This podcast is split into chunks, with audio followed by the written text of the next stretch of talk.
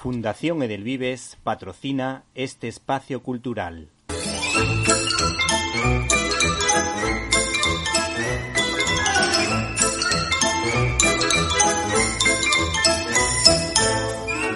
Estás escuchando Directo a las Estrellas. Víctor Alvarado. Nuestro invitado esta semana ha vivido varias vidas siendo el médico de Esquilache, ha pilotado cazas del bando nacional y republicano y ahora triunfa hablando de héroes anónimos que se jugaron la vida en el Madrid de la Guerra Civil Española. Se llama Corral, Pedro Corral, y es el autor de Vecinos de Sangre de la Esfera de los Libros. Buenas tardes.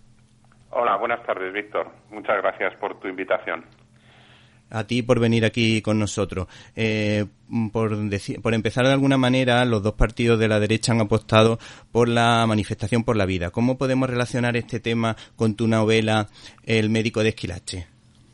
Bueno, el, médico de Esquilache eh, recrea una medida que tomó eh, ya en Sicilia, cuando era rey de Nápoles y Sicilia, y después en España, como rey de España, Carlos III eh, Carlos III en Sicilia aprobó una pragmática eh, para eh, defender la vida de los niños que se encontraban en el vientre de sus madres en caso de que sus madres fallecieran. se demostró que los niños podían vivir y sobrevivir unas, unas horas ah, dentro del cadáver de sus madres y esto fue bueno pues una, una disposición que hizo él obligando a los médicos, a las parteras, eh, a los, incluso a los sacerdotes, a que en caso de que falleciera la madre estando embarazada, se intentara salvar al, al, hijo ¿no? dentro del vientre. Bueno, pues eh, eso luego lo aplicó en, en España y esa es un poco la, la, la historia del médico de Esquilache, ¿no? Eh, todo ello a través de de un tratado de embriología sagrada, eh, cuyo autor es un, el, obispo eh, Francesco Manuel eh, que era, que era inquisidor de Sicilia y que eh, dispuso estas medidas en un tratado que se considera pues uno de los primeros tratados de embriología de, la época moderna. Mm, por otra parte, todos nuestros oyentes conocen tu labor como divulgador histórico. ¿Qué te parece la ley de memoria histórica que quieren aprobar en el Parlamento? Bueno, pues eh, es, desgraciadamente es una nueva oportunidad perdida de que para que los españoles nos pongamos definitivamente de acuerdo sobre cómo eh, eh, afrontar ese pasado tan tan terrible de, una guerra civil, una guerra entre hermanos y la consecuencia que tuvo después de 40 años de dictadura, ¿no? Bueno, eh, creo que es una oportunidad perdida porque es una, es una ley de parte, es una ley que intenta imponer una sola verdad de parte de aquellos hechos del pasado tan terribles, en, en las que se vuelve a como hizo ya el, eh, el franquismo, bueno, pues empieza a, a, olvidar unas cosas y a recordar otras, a poner a unas víctimas por encima de otras, según el uniforme del color, el color del uniforme de sus verdugos. Bueno, yo, yo creo que, que es una nueva eh, oportunidad fallida para, para ponernos de acuerdo en algo eh, que no nos debería enfrentar, que no nos debería, dividir y que además eh, conseguimos superar eh, gracias precisamente a la generación que vivió y sufrió la guerra civil, eh, que es la que supo mirar hacia adelante, perdonar y dejarnos, bueno, pues desde, desde ya hacía muchas décadas pues una España eh, que, quería convivir, ¿no? Yo en los últimos tiempos he escuchado un ejemplo bastante curioso. Puede gustarte o no gustarte, por ejemplo, la, etapa de la República o la etapa del franquismo, pero por ejemplo había un caso muy curioso de un eh, arquitecto que trabajó en la República, que es verdad que tuvo un año que estuvo la cosa un poco complicada por pertenecer a la República, pero luego hizo, construyó bastante edificios en la época franquista. Si no se puede hablar de la memoria, ¿cómo vamos a recuperar a esta persona que fue un arquitecto bueno tanto en una época como en otra? Es un detalle simplemente de, de, las curiosidades estas de la historia que Creo que sé, a quién te refieres, no sé si me equivoco, me parece que hablas de Pedro de Muguruza. Pues, eh, ahora mismo no recuerdo el nombre, la verdad. Bueno, Pedro, sí, bueno, el caso, eh, no sé si será otro el que tú citas, pero, pero se parece mucho al, al caso de Pedro Muguruza. Pedro Muguruza es el arquitecto del Valle de los Caídos. Es el arquitecto también el autor del Palacio de la Prensa en la, en la plaza madrileña, Plaza de Callao. Bueno, pues es curioso, y esto lo, descubrí yo en El Socialista, eh, Pedro Muguruza era un asiduo visitante de la Casa del Pueblo en Madrid, es decir, de la sede del Partido Socialista Obrero Español, eh, con el que debía sentir una cierta afinidad puesto que mm, sus conferencias y, apariciones y visitas a la Casa del Pueblo eran recogidas profusamente por este órgano del, Partido Socialista Obrero Español, que es el socialista, dedicándole pues planas enteras a sus conferencias en la Casa del Pueblo. Bueno, este vivió la guerra como pues seguramente Pedro Muguruza yo creo que se pasó a zona nacional, vio peligrar su vida, pese a esas amistades con, con el Partido Socialista y bueno, terminó construyendo el Valle de los Caídos, ¿no? que ahora se ha convertido en, en, una, en la bestia negra de, de toda la izquierda. ¿no? Parece que la solución a todos los problemas gravísimos que tiene España pasa por hacer no sé qué con el Valle de los Caídos, ¿no? esta famosa resignificación. ¿no? Pues es bastante triste que, que estemos con estas cosas, ¿no? sobre todo eh, pensando que, que hay personas con problemas eh, muy, muy, muy grandes, reales, eh, de, de, paro, de no poder eh, ya soportar el precio del cesto, de la cesta de la compra. Bueno, pues es verdad que las medidas de reparación a las víctimas de la guerra civil y del franquismo deberían unirnos a todos y yo creo que en eso no creo que haya distingos entre españoles de una y otra ideología, reparar todos los agravios, todas las injusticias que queden pendientes, pero esto no puede servir de excusa para imponer un solo eh, relato eh, de eh, lo que sucedió en España desde los años 30. Y mucho menos con la intención de, de, blanquear las responsabilidades de la izquierda también en el fracaso, en ese fracaso colectivo que fue la, guerra civil. Y mucho menos utilizarlo ahora, y perdóname Víctor, Víctor que me extienda, utilizarlo ahora para blanquear el terrorismo de ETA precisamente en los años de plomo, en los eh, años finales de los 70, principios de los 80, que son hasta donde Bildu ha convencido al PSOE de que debe ser prolongada la eh, ley de memoria, la nueva ley llamada de memoria democrática. ¿no? Me parece que es absolutamente indigno que se nos intente ahora decir que es que hasta el año 83, gobernando ya el Partido Socialista con mayoría absoluta, se nos pretenda convencer de que es que todavía vivíamos bajo una dictadura. Cuando ya estaban todos los partidos legalizados, ya habíamos ido a las urnas, eh, por lo menos en junio del 77, en, en, las, en las elecciones de junio del 77, las primeras elecciones democráticas, y sobre todo para refrendar la inmensa mayoría de los españoles. Así lo hicieron la Constitución de 1978. Comprarle el relato a ETA, pues es lo más vergonzante que se puede eh, ver ya eh, parecía que estábamos acostumbrados a todos no pero a todo pero pero parece que que todavía el PSOE tiene capacidad de sorprendernos bueno, eh, totalmente de acuerdo con lo que has dicho, un apunte interesante a resaltar y yo creo que no hay ningún problema en que, en que lo hayas comentado. Con respecto al arquitecto, no era ese arquitecto, la historia que has contado del arquitecto es verdad que yo también la conocía, pero no me refería a ese arquitecto, ahora mismo no recuerdo el nombre. Pero mm, por otra parte, si te parece, te parece bien, pues empezamos un poco hablando de tu libro y veo o entiendo que este libro de alguna manera intenta cerrar las heridas de la guerra civil de una forma bastante curiosa y llamativa. Sí, bueno, este, este libro, Vecinos de Sangre, eh, que acabo de, publicar, eh, la, está basado en las declaraciones juradas que hicieron después de la guerra, a ello les obligaron los, los vencedores cuando entraron en Madrid, eh, los porteros y dos vecinos de cada inmueble de, de Madrid. Es verdad que no se hizo en todas las casas, algunas estaban destruidas por los bombardeos, otras por ser zona de guerra habían quedado eh, deshabitadas, pero sí que es un fondo con cerca de 24.000 documentos, eh, un total calculo he calculado de unos 15.000 testimonios de, de, la guerra civil en Madrid. Y tienes razón, Víctor, hay, hay una cosa que, que me sorprende, que, de este fondo lo que emerge es eh, cómo tantísimos eh, madrileños durante la guerra civil hicieron prevalecer los sentimientos de humanidad, de solidaridad, eh, de compasión hacia eh, personas de, distinta ideología, ¿no? De, ideología distinta a la suya.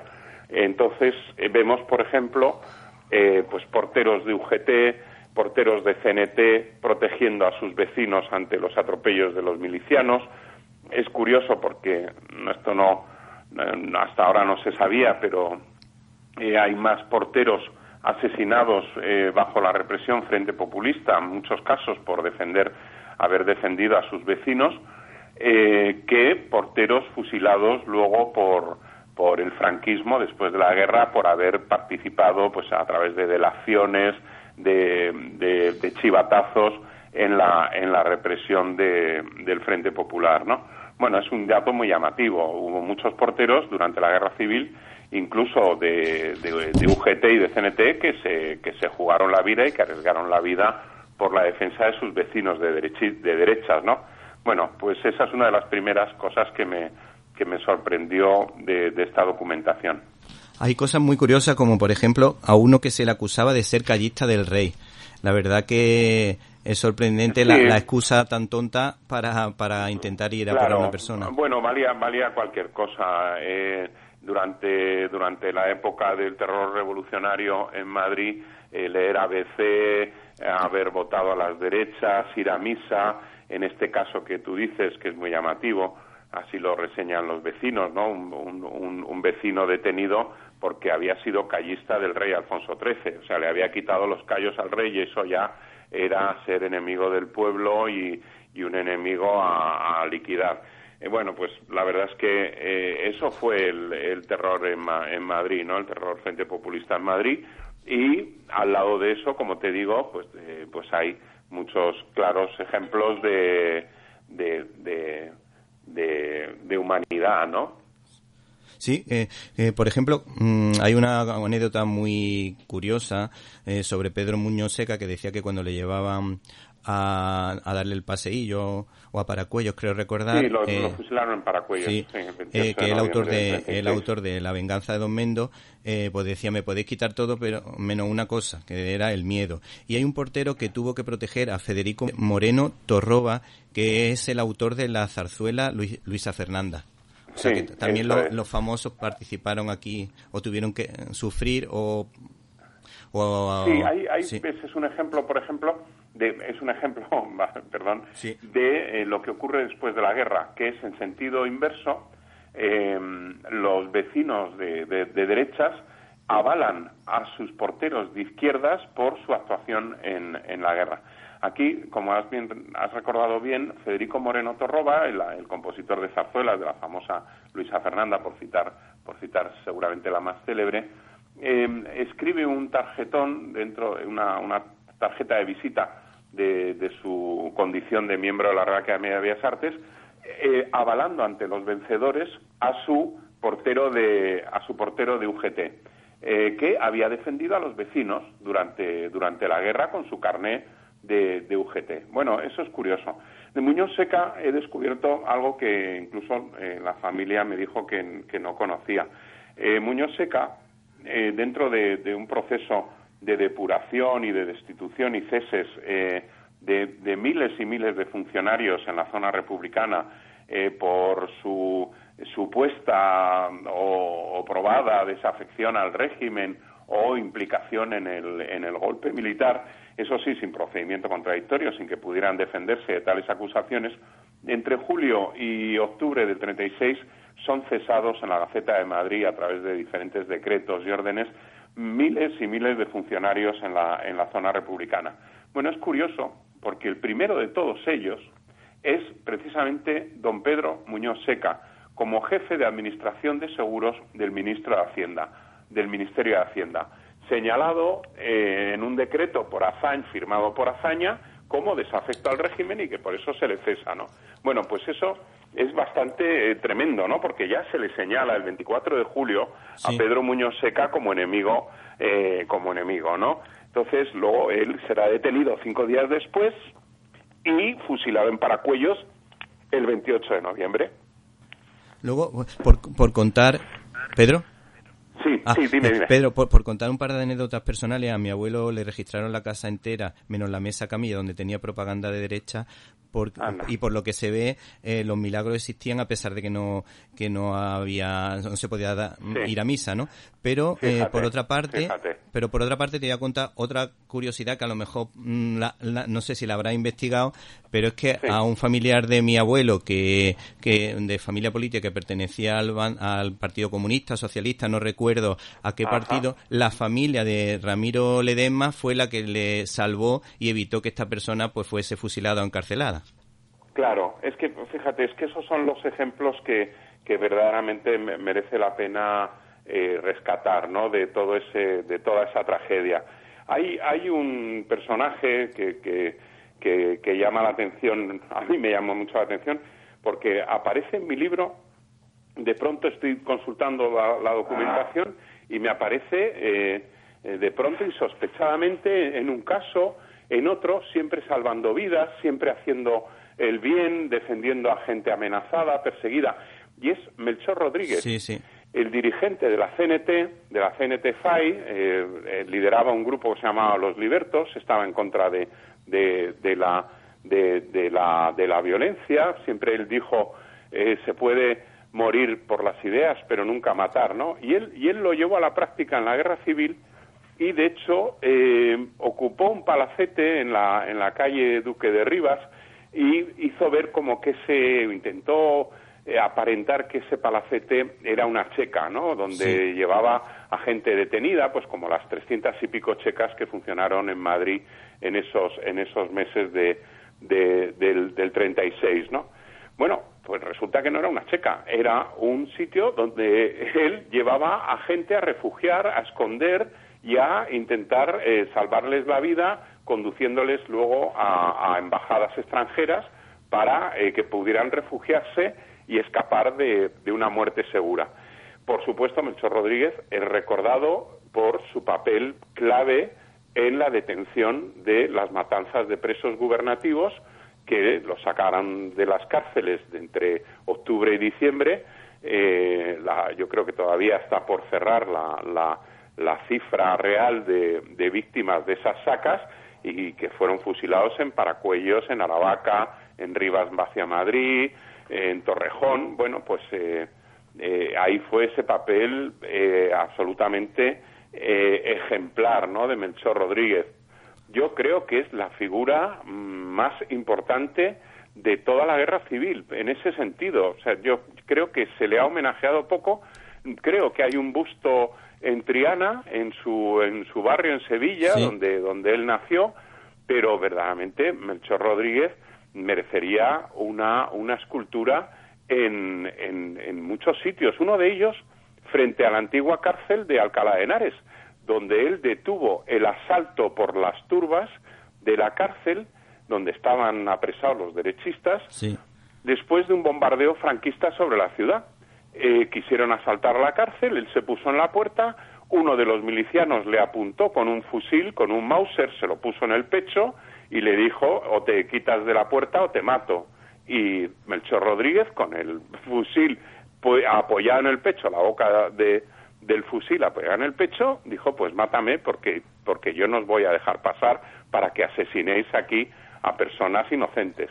Bueno, pues eh, yo creo que Melchor Rodríguez merece, merece esa escultura en ese, en ese lugar, ¿no? Para que todos recordemos que aparte del odio, de la ira, de la furia en un, y, de la, y del horror que se vivió en una y otra España, emergen estos españoles ejemplares, estas buenísimas personas que supieron anteponer el, el respeto a la vida, a la libertad y a la dignidad del contrario por encima de eh, cualquier otra pasión ideológica, política o de, o de cualquier tipo, ¿no?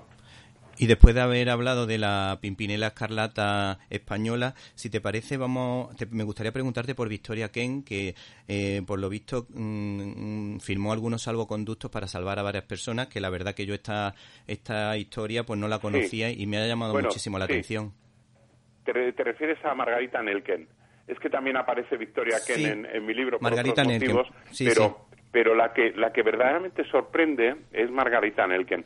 Margarita Nelken es una socialista que luego se hará del, Partido Comunista. Hay una foto suya tremenda en la guerra con un pistolón en el cinto, eh, verdaderamente eh, bastante, bastante abracadabrante, ¿no? La, la fotografía.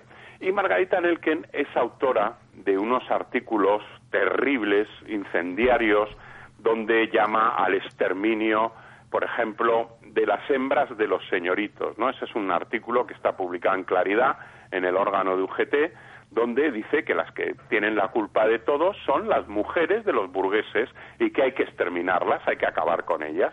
Bueno, pues esta mujer, Margarita Nielken, con una voz incendiaria, eh, terrible, ¿no? cruentísima, bueno, pues lo que, lo que hizo en su casa de vecinos fue expedir avales y salvoconductos para sus vecinos de derechas.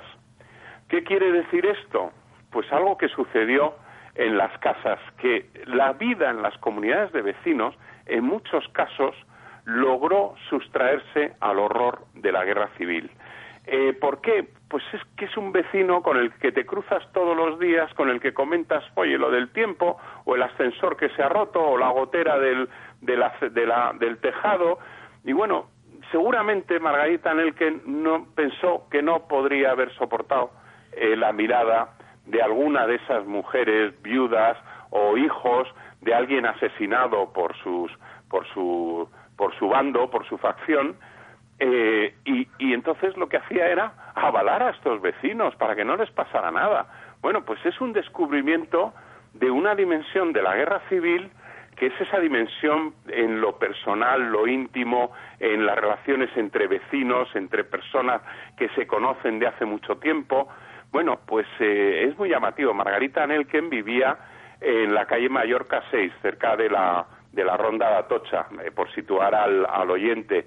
Eh, bueno, pues ese es el testimonio que deja un el portero de su casa diciendo, no, no, Margarita Nelken no se cansaba de pedir avales y salvoconductos a los vecinos de derechas de esta casa. O sea, es, Víctor, una guerra que a mí, que, hombre, no lo he leído todo, he leído he leído bastante de la guerra civil, he investigado mucho en los documentos, en las fuentes primarias, en los archivos, pero verdaderamente mm, a través de estas declaraciones juradas y de los hilos que he ido de los que he ido tirando, me he encontrado una guerra civil absolutamente insólita. Y, y, bueno, es la que he intentado reflejar en el, en el libro. Cuando estaba preparando lo de lo que te he comentado de la, del tema de la zarzuela, me acordé de la canción esa de Anda que te ondulen con la permanente que hace también referencia a Victoria Ken y, como son dos apellidos extranjeros, he cruzado Nelken con Ken. A mí me pasa también, ¿eh? es, muy, es muy normal. ¿eh? Sí, sí, tienes razón, pero son dos dos apellidos, eh, además que tienen los dos la K, entonces, bueno, pues sí, te lleva lleva a confusión. Sí, sí. Y bueno, de Victoria Ken aparece en la documentación como una una la autora de una incautación de un piso en en, la Virgen de, de los Peligros, eh, ahí muy cerca de, de la Puerta del Sol. Eh, pero era, eh, en lo que no explicaba la declaración jurada y luego, luego lo he encontrado en la prensa, Ese, ese, piso fue sede de un hogar para, para niños evacuados, ¿no? Bueno, pues la, la verdad es que eh, hubo hubo de todo, ¿no? Hay hay incautaciones, eh, pues así, pues porque, eh, por ejemplo, Ángel Galarza, el ministro de Gobernación, cuando el gobierno abandona Madrid el 6 de noviembre, se queda en su casa toda la guerra un retén de guardias de asalto vigilando su casa para que nadie la saque y tal. Pero claro, esos guardias de asalto no evitaron que al menos tres vecinos de la casa vieran saqueadas sus, sus viviendas, ¿no? Entonces, como digo yo, aquí la revolución se hacía en las casas de los demás, no, no en las propias, ¿no? Bueno, en fin, es, es un poco, es, es, una, es un borbotones de, de humanidad, de comportamientos humanos, unos ejemplares, otros no tanto, a unos abyectos completamente, ¿no? El de, los asesinos, eh, pues gente que asesinaba pues gratuitamente y, y de, de una manera, vamos, que se, eh, que, que, no sé, que es, que, que es escalofriante, ¿no? Eh, en realidad, bueno, pues todo el Madrid de, de, los crímenes del Frente Popular y del terror revolucionario, pues está ahí reflejado de, pues también el Madrid de los bombardeos franquistas, eh, el Madrid del hambre, el Madrid del, del frío, el de las movilización, el de la movilización militar de los vecinos, de los porteros. Bueno, toda la guerra muy a ras de suelo, muy a pie de calle. El lector pues va a encontrar ahí, va a reconocerlos, pues, pues si hablas de, de, de la calle Lista, si hablas de la calle Cedaceros, pues hombre, la gente estamos, estamos acostumbrados a pasar por ahí y ya te llama la atención, ¿no? Hay algunos casos en los que yo ya no puedo evitar recordar eh, el, suceso que, que, pasó en ese determinado portal, ¿no? ¿Y qué, ¿Y qué es lo que pasó con la matajaria asturiana? que me ha gustado mucho el titular y era una mujer que utilizó la, la, este, inteligencia. Este es uno de los tantos casos curiosos de, de, del libro, de personajes que aparecen en, en la documentación, como digo yo, algunos de inspiración galdosiana o barogiana. Bueno, esta, esta es una, una mujer que de niña eh, quedó mutilada, quedó sin brazos en el aserradero de su padre por un accidente y ella eh, se dedicó a eh, cultivar habilidades con los pies. Entonces ella sabía disparar con fusil, con arco, escribir a máquina, pintar, comer, eh, con, con, los pies, ¿no? Entonces ella, que siempre se negó a, a, actuar en circos y siempre lo hizo en teatros, pues se convirtió en una artista de variedades muy conocida y muy famosa. La guerra le sorprende en Madrid, donde ha venido a hacer un, una actuación en favor de un, pro, de un proyecto eh, filantrópico que tenía ella para pagar los estudios a, niños a niños pobres en, en Asturias. E, ella era de Luarca, de un, de un de una pedanía de Luarca, en Asturias, y, la guerra le sorprende aquí, y para Masinri va a ser detenida por los republicanos como espía franquista, y después de la guerra por los franquistas como espía republicana. Eh, ahí lo dejo, porque es absolutamente eh, es insólito lo que, lo que le sucede a, a, esta, a esta buena mujer, ¿no? Una, una figura verdaderamente eh, que, que, sale, sale, ahí entre, entre tantos relatos y tantas historias del Madrid de la guerra que yo, he querido dedicarla unas páginas porque me parece que, que merecía la pena no ese esfuerzo de superación de esa doble condición de, de mujer y de, y de discapacitada, de persona con discapacidad en, en, en, un, en esos años en los que la mujer eh, tenía que luchar durísimo por, por conquistar un, un espacio ¿no? dentro, de, dentro de la sociedad. Bueno, pues además de todo eso, el horror de la guerra, ¿no? el horror de la guerra que cayó sobre ella y, que la, la, afectó muy gravemente. solo por eso ya merece la pena leer el libro, porque la verdad que no vamos a develar el final, pero es súper curioso y súper llamativo que demuestra la agudeza y la inteligencia también que tuvo en un momento determinado en una situación crítica. Por otra parte, me gustaría saber, eh, ya para finalizar, quedan dos preguntillas. Eh, qué labor hizo la quinta columna en Madrid y qué misión tenía, por ejemplo, la Asociación del Auxilio Azul, que me ha llamado mucho la atención. No sé si es que buscaban la forma de, de intentar pasar del mm, poder salir de Madrid de alguna manera. No sé si va por ahí. Sí. Bueno, eh, la, quinta columna que, que, aparece reflejada algunas algunas situaciones y figuras de, de la misma en el libro. Eh, yo voy a recomendar dos autores que, que son imprescindibles, que uno es Javier Cervera, eh, que es el mayor experto sin duda en, en, la quinta columna en Madrid, y Alberto Laguna Reyes, ¿no? Yo, yo creo que son dos, dos autores imprescindibles. A mí me sale la quinta columna porque aparecen en las declaraciones juradas algunos, algunos casos. Tú te has referido a Auxilio Azul. Auxilio Azul es una organización de, de falange en la clandestinidad. La crea María Paz Unciti, eh, y María es una joven falangista de, ya te digo, 18 años, la, la, crea con, con, con, su hermana, y lo que tratan es de dar eh, cobijo, escondite, refugio a eh, camaradas de falange eh, perseguidos, ¿no? Bueno, ella es apresada cuando está conduciendo a una persona a una embajada para darle refugio, para que se pudiera refugiar en la embajada y huir de, de una, de una muerte segura y a ella la, la fusilan. Y, yo aquí quiero recordar un episodio, permíteme, Víctor, eh, no, hay problema. porque creo que refleja muy bien eh, la, la, la actitud que debemos tener todos de a un lado y a otro, de derechas y de izquierdas, ante este terrible pasado. Eh, cuando la tormenta esta de cambios de calles, impulsada por la anterior alcaldesa Manuela Carmena, em, hubo una calle, precisamente, que no se cambió de esa época, ¿no? De figuras de la guerra civil y del franquismo, y es precisamente la dedicada, además en Vallecas, a María Paz Unciti. Bueno, yo debo decir, y aquí lo digo en, en honor a este señor que me parece eh, que, quiero reconocer aquí públicamente.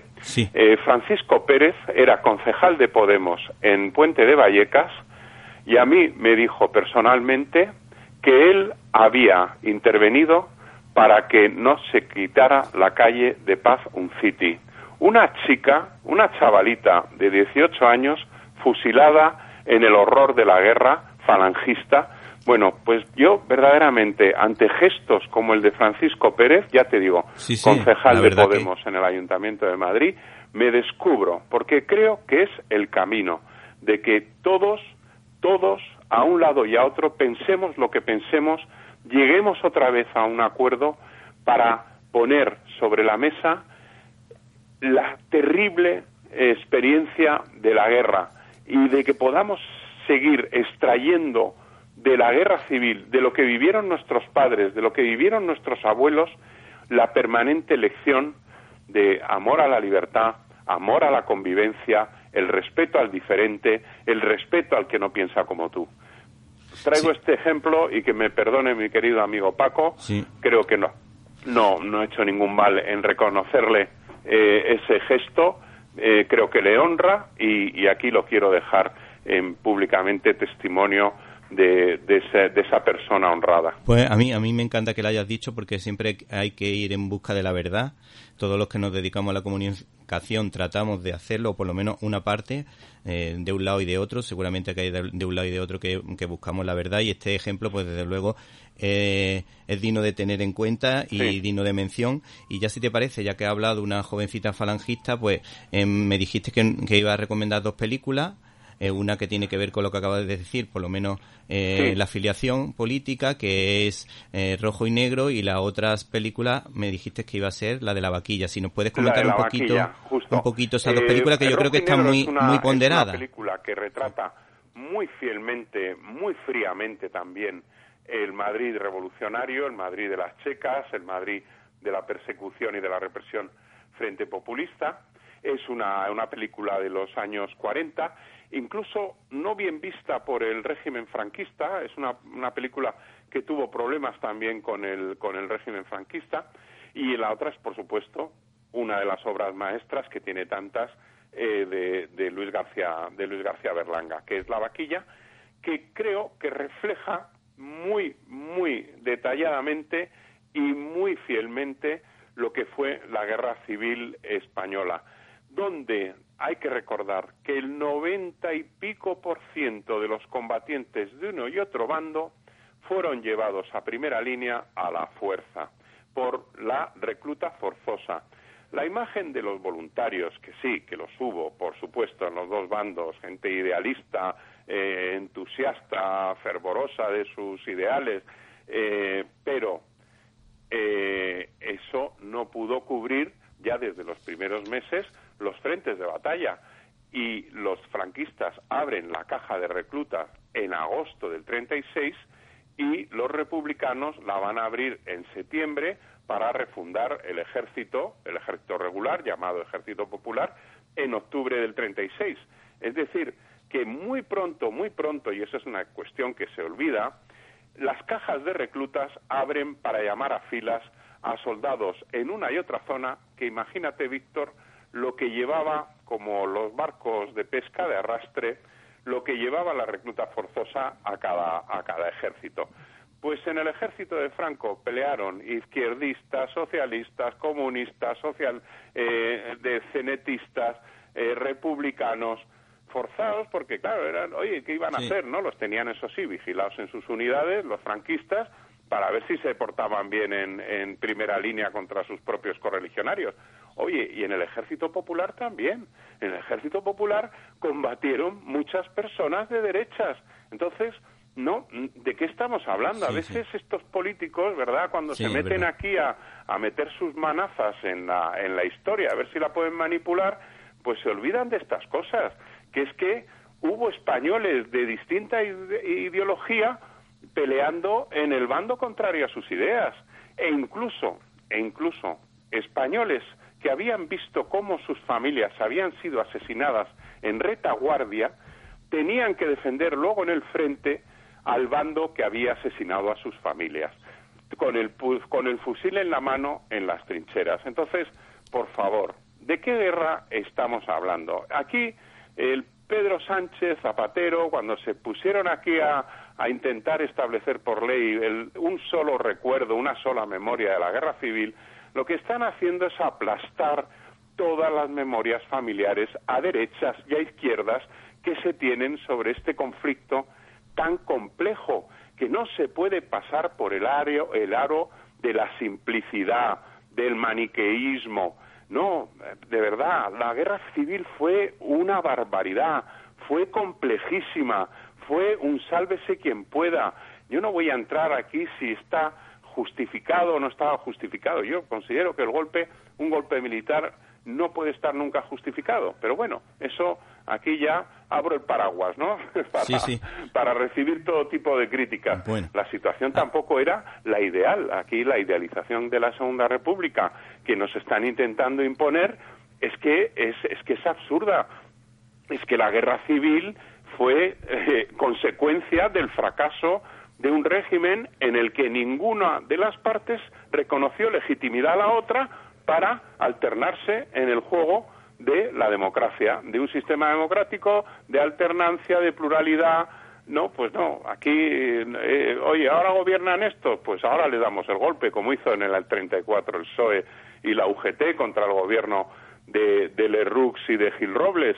Eh, bueno, pues eh, es que es que así es, ¿no? Fue fue demasiado complejo para que ahora intentemos pasar todo por un aro de simpleza, de, de tosco, absolutamente, eh, no sé, no sé cómo decirte.